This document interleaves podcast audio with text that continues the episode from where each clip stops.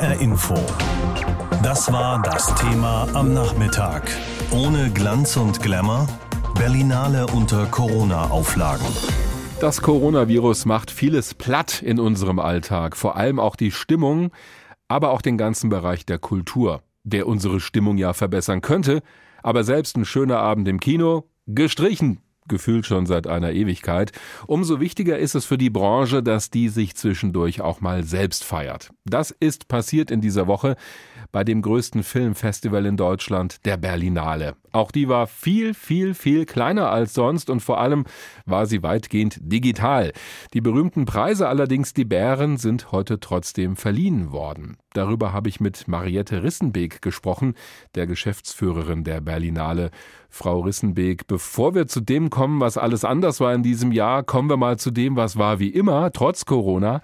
Was haben Sie denn von der Stimmung und von der Atmosphäre rüber retten können? Also einmal haben wir, glaube ich, durchaus rüber retten können, dass sich die Menschen dafür interessieren, welche neue Filme da sind. Dass die Neugier darauf da ist, was gibt's im Angebot. Also natürlich nicht im Kino, weil man nicht im Kino schauen kann. Mhm. Aber man kann über die Filme lesen und man bekommt wieder so ein Gefühl dafür, dass Kino auch stattfinden kann wenn dann wieder alles geöffnet ist. Und diese Neugier auf Filme und auf Filmemacher, Filmemacherinnen, die haben wir schon gespürt in den letzten Tagen. Ja, das Verrückte ist ja, dass die Leute wie wild sich irgendwelche Serien reinziehen über Streamingdienste mhm. und eigentlich mehr vor dem Fernseher sitzen und eigentlich Filmprodukte konsumieren, aber sie können natürlich nicht ins Kino gehen.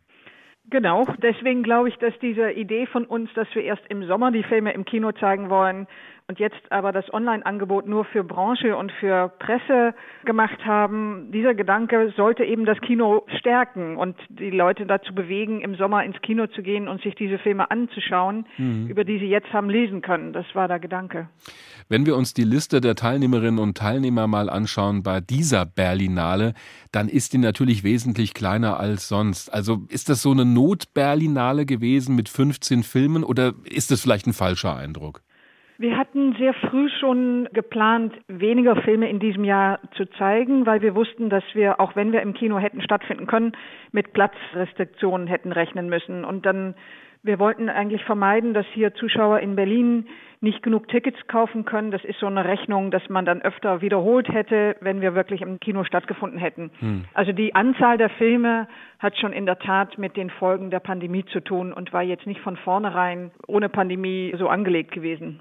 Bei aller Leidenschaft für das Produkt Film, die auch bei Ihnen, glaube ich, hörbar ist, wie sehr hat das gefehlt? Der rote Teppich, die ganzen Stars vor Ort und die Leute, die ja kreischend an den Absperrungen stehen? Das hat mir sehr stark gefehlt, ehrlich gesagt. Einfach weil man dann die Lebendigkeit des Kinos, die Begeisterungsfähigkeit der Menschen die anregende Atmosphäre hat, wenn eine normale Berlinale stattfinden kann. Und das euphorisiert einen selber ja auch. Man weiß dann, wofür man es alles gemacht hat. Das ist schon ein anderes Gefühl, da gebe ich Ihnen vollkommen recht. Stichwort Lebendigkeit. Ich meine, in der Gastronomie reden wir darüber, dass vielleicht mhm. manche Restaurants und Bars gar nicht mehr existieren, wenn die wieder aufmachen dürfen. Und bei den Kinos gibt es ja durchaus auch die Befürchtung, gibt es denn Ihrer Ansicht nach trotz dieser Pandemie immer noch einen ja, lebendigen Filmmarkt hier in Deutschland?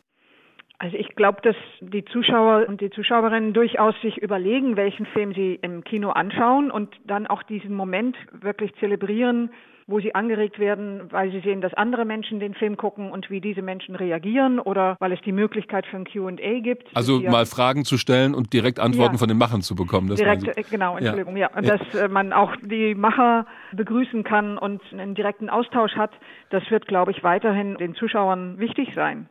Sie haben mal gesagt, der Filmmarkt kann eigentlich nur Anfang des Jahres positioniert werden, wenn er der Branche nützen soll. Was haben Sie denn damit gemeint? So ein Film, wenn der jetzt bei uns hier im Markt läuft und online gezeigt wird, dann wird er möglichst verkauft. Das ist so natürlich Best Case, dann wird er verkauft, aber er wird erstmal nach längeren Verhandlungen verkauft. Also vielleicht wird er jetzt Ende März verkauft. Dann hat der Verleiher den Film vielleicht für Spanien eingekauft und muss dann noch aber spanische Untertitel machen oder eine spanische Synchronfassung. Und dann erst fängt der spanische Verleih an, diesen Film ins Kino zu bringen. Also der Weg von so einem Film vom Markt bis zum Zuschauer, der dauert vier, fünf, sechs, sieben Monate, je nachdem, mhm. über welchen Film wir reden. Und wir wollten mit dem Startschuss am Jahresanfang zeigen, dass wir denken, Mitte des Jahres sollten diese Filme auch ins Kino kommen können und nicht erst zu Weihnachten, wenn dann vielleicht auch wieder Blockbuster aus USA die Kinos, sagen wir mal, füllen. Na, und mit dem Vorlauf kann es ja durchaus sein, dass die Kinos dann auch wieder aufhaben. Also die Chance ist ja da. Die Chance ist da, genau. Und ich setze auf Open-Air-Kino hier in Berlin. Wann waren Sie das letzte Mal im Kino? War das noch in diesem Jahrtausend oder vielleicht doch nicht? Es fühlt sich zumindest so an, als sei das schon eine Ewigkeit her gewesen und es stimmt ja auch, die Kinos wurden besonders früh geschlossen wegen Corona und die Türen sind ja noch immer zu. Das war auch zu spüren beim großen Filmfestival in Berlin, der Berlinale. Fünf Tage lang hat sie ja trotz allem stattgefunden, allerdings im Ausnahmezustand. Und natürlich mussten da auch Preise verliehen werden, die berühmten Bären. Das geht gar nicht ohne. Heute um genau 12 Uhr war es soweit. Da hat die Jury ihr Urteil verkündet. Feierlich übergeben werden diese Preise aber erst im Juni, wenn die Kinos hoffentlich wieder geöffnet sind und dann der zweite Teil des Festivals, nämlich die Publikumsberlinale, stattfinden kann. Aber jetzt wissen wir schon mal, wer gewonnen hat. Obwohl die Filmproduktionen weltweit durch den Virus ausgebremst wurden, war es ein starker Jahrgang mit einer Menge beeindruckender und berührender Filme. Und es stimmt auch, was Carlo Chatrian bei der Vorstellung des Programms gesagt hat. In dieser Zeit der Krise setzen viele Filmemacher auf die Kraft zwischenmenschlicher Beziehungen, auf kleine, intime Geschichten. Zumindest den Goldenen Bären aber hat einer der schrillsten Filme dieses Festivaljahrgangs gewonnen, die vergnüglich böse Polizatiere Bad Luck Banging and Looney Porn von Rado Jude. Die Geschichte einer Lehrerin, die sich vor einem Elterntribunal verteidigen muss, weil ihr privates Sexvideo im Netz kursiert, nimmt die rumänische Geschichte, Gesellschaft und Politik aufs Korn, thematisiert Rassismus, Homophobie, Sexismus, Antisemitismus, alles Themen, die auch über Rumänien hinauswirken. Der Preis für die beste Regie ging eher überraschend an das Debüt des Ungarn Dennis Notch, der Kriegsfilm Natural Light weist über die konkrete Kriegssituation hinaus und ist auch ein Film der leiseren Töne. Einer der großen Favoriten, der japanische Film Wheel of Fortune and Fantasy, wurde mit dem Silbernen Bären, dem großen Preis der Jury, ausgezeichnet. Einander fremde Menschen führen intime Gespräche über Liebe und Erotik. Allein durch die Intensität des Spiels und die Modulation der Sprache entsteht hier filmische Sinnlichkeit und subtile Kraft. Erstmals wurden dieses Jahr die Schauspielpreise geschlechtsunabhängig für Haupt- und Nebenrolle vergeben. Prompt haben zwei Frauen gewonnen. Lilla Kitzlinger, die den Film Forest I See You Everywhere mit einer so starken, berührenden Szene eröffnete, dass man sie in den restlichen sechs Episoden schmerzlich vermisst, wurde für die beste Nebenrolle prämiert. Als Wissenschaftlerin, die die Beziehungsfähigkeit eines Roboters evaluieren soll, Tom, ja? Magst du es nicht, wenn man dir Komplimente macht? Glaubst du an Gott? Das ist eine Frage, die man nicht in dieser Umgebung diskutieren sollte. Und sich langsam verwirren und sogar verführen lässt, bekam Maren Eggert den Silbernen Bären als beste Hauptdarstellerin. In diesem Fall ist der Schauspielerbär auch eine Art Trostpreis für die kluge, komische und liebesphilosophische Science-Fiction-Geschichte Ich bin dein Mensch von Maria Schrader. Von den insgesamt fünf starken deutschen Filmen im Wettbewerb wurde ansonsten Maria Späths Langzeitdokumentation Herr Bachmann und seine Klasse über einen Lehrer und seine Integrationsklasse mit dem Silbernen Bärenpreis der Jury gewürdigt. In ihrer Jurybegründung fand Ildiko Injedi wunderbare Worte. Der Film zeigt, wie weit man es allein mit echtem Respekt, offenem Austausch und dem Zaubertrick bringen kann, den alle großartigen LehrerInnen beherrschen. Sie entfachen das Feuer der Leidenschaft in ihren SchülerInnen, indem sie ihre Fantasie anregen. Ungerechterweise leer ausgegangen ist die Kästner-Verfilmung Fabian von Dominik Graf. Ein Film, der auf kluge Weise eine Brücke von der Vergangenheit in die Gegenwart schlägt und dabei eine flirrende Liebesgeschichte erzählt. Ein Bericht von Anke Sterneborg für HR Info. Hessen ist ganz weit von dabei, wissen wir natürlich schon längst, jetzt weiß es auch der Rest der Republik, denn beim Filmfestival in Berlin, der Berlinale, gab es heute auch einen Preis für einen hessischen Film. Der Goldene Bär, der Hauptpreis, ging zwar nach Rumänien für den Film Bad Luck Banging oder Looney Porn, diese Geschichte, kurz erzählt, sieht folgendermaßen aus. Ein Sexvideo einer Lehrerin landet aus Versehen im Internet und sorgt für große Aufregung. Und auch der hessische Gewinnerbeitrag spielt an einer Schule, aber er ist trotzdem ganz anders. Der Film heißt Herr Bachmann und seine Klasse. Das ist eine Langzeitdokumentation und zwar im doppelten Sinne. Ein ganzes Jahr lang begleitet dieser Film die Klasse 6b der Georg Büchner Schule in Stadt Allendorf und auch ihren Lehrer, den Herrn Bachmann. Und lange ist auch dieser Film, mehr als dreieinhalb Stunden dauert er. Noch hat Regisseurin Maria Speth der Schulklasse diesen Film gar nicht zeigen können. Sie musste heute erstmal alleine feiern.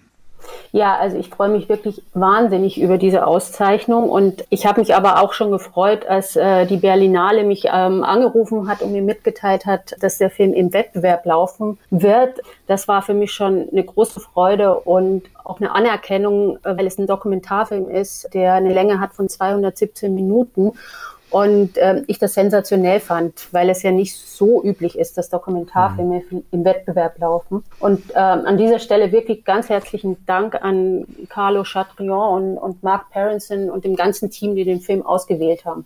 Und natürlich jetzt auch der Jury, die äh, diese Auszeichnung vergeben hat. Und die Jury der Berlinale war vor allem auch vom Stadt Allendorfer Lehrer Dieter Bachmann begeistert. Der sei einzigartig. Er gestalte ein System in der Krise um, nämlich unser europäisches Bildungssystem. Er federe es ab, mache es menschlicher. Und diese Menschlichkeit mache es viel wirksamer. So sagt das die Jury in ihrer Begründung. Und Regisseurin Maria Speth teilt diese Begeisterung. Also ich glaube, ähm, als erstes ist es ähm, der Aspekt, dass er einen Raum schafft, wo man sich wohlfühlen kann. Und das hat schon mit der Art zu tun, wie er den Raum einrichtet. Ja? Also ich habe immer gesagt, äh, eigentlich sieht es hier aus wie in deinem Wohnzimmer. Und ähm, ich glaube, das ist ein ganz wichtiger Aspekt, damit äh, die, die Menschen, die Kinder in dem Fall äh, sich wohlfühlen und Vertrauen fassen können, ja, sich sicher fühlen. Und an diesem Ort wird auch wirklich alles kann alles verhandelt werden, ja, über jedes Thema gesprochen und und auch Herr Bachmann zeigt sich, glaube ich, mit all seinen Stärken, aber auch mit all seinen Schwächen. Ich glaube, das ist vielleicht das Besondere an ihm, dass er nichts tabuisiert und dass er mit Kindern arbeitet, die sozusagen unterschiedlichen Ausgangspunkt haben. Manche sprechen gut Deutsch, manche sind erst vor kurzem nach Deutschland gekommen und er versucht eben den Kindern einfach Möglichkeiten zu geben, dass sie ihr Selbstwertgefühl auch durch vielleicht nicht schulische Sachen wie Musik machen, Jonglieren, Steine klopfen, ja, dass sie das äh, aufbauen können. Die Regisseurin und der Lehrer kannten sich übrigens schon vorher, sie haben sich aber während der Dreharbeiten natürlich nochmal ganz neu und ganz anders kennengelernt. Wir waren, als wir angefangen haben zu drehen, ähm, ging es einfach für mich darum, ganz vorurteilsfrei die Situation in dieser Klasse zu beobachten und einfach äh, zu sehen, was passiert. Und wir sind ja da siebenmal insgesamt waren wir vor Ort und haben in einem Zeitraum von einem halben Jahr gedreht.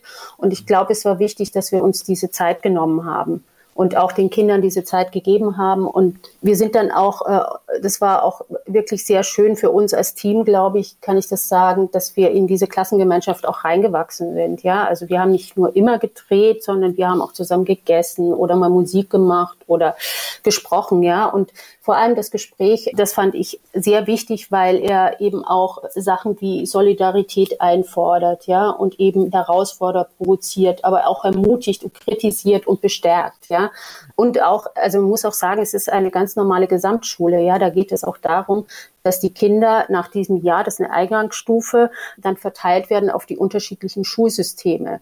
Und ähm, natürlich geht es auch um Leistung, ja, aber das Besondere ist, glaube ich, dass es eben auch einen Platz dafür gibt, eben für Gespräche und für diese Aktivitäten, die ihr Selbstwertgefühl und, und ihnen ein positives Gefühl vermitteln sollen, dass, dass es diese Zeit gibt. HR Info. Das Thema. Wer es hört, hat mehr zu sagen.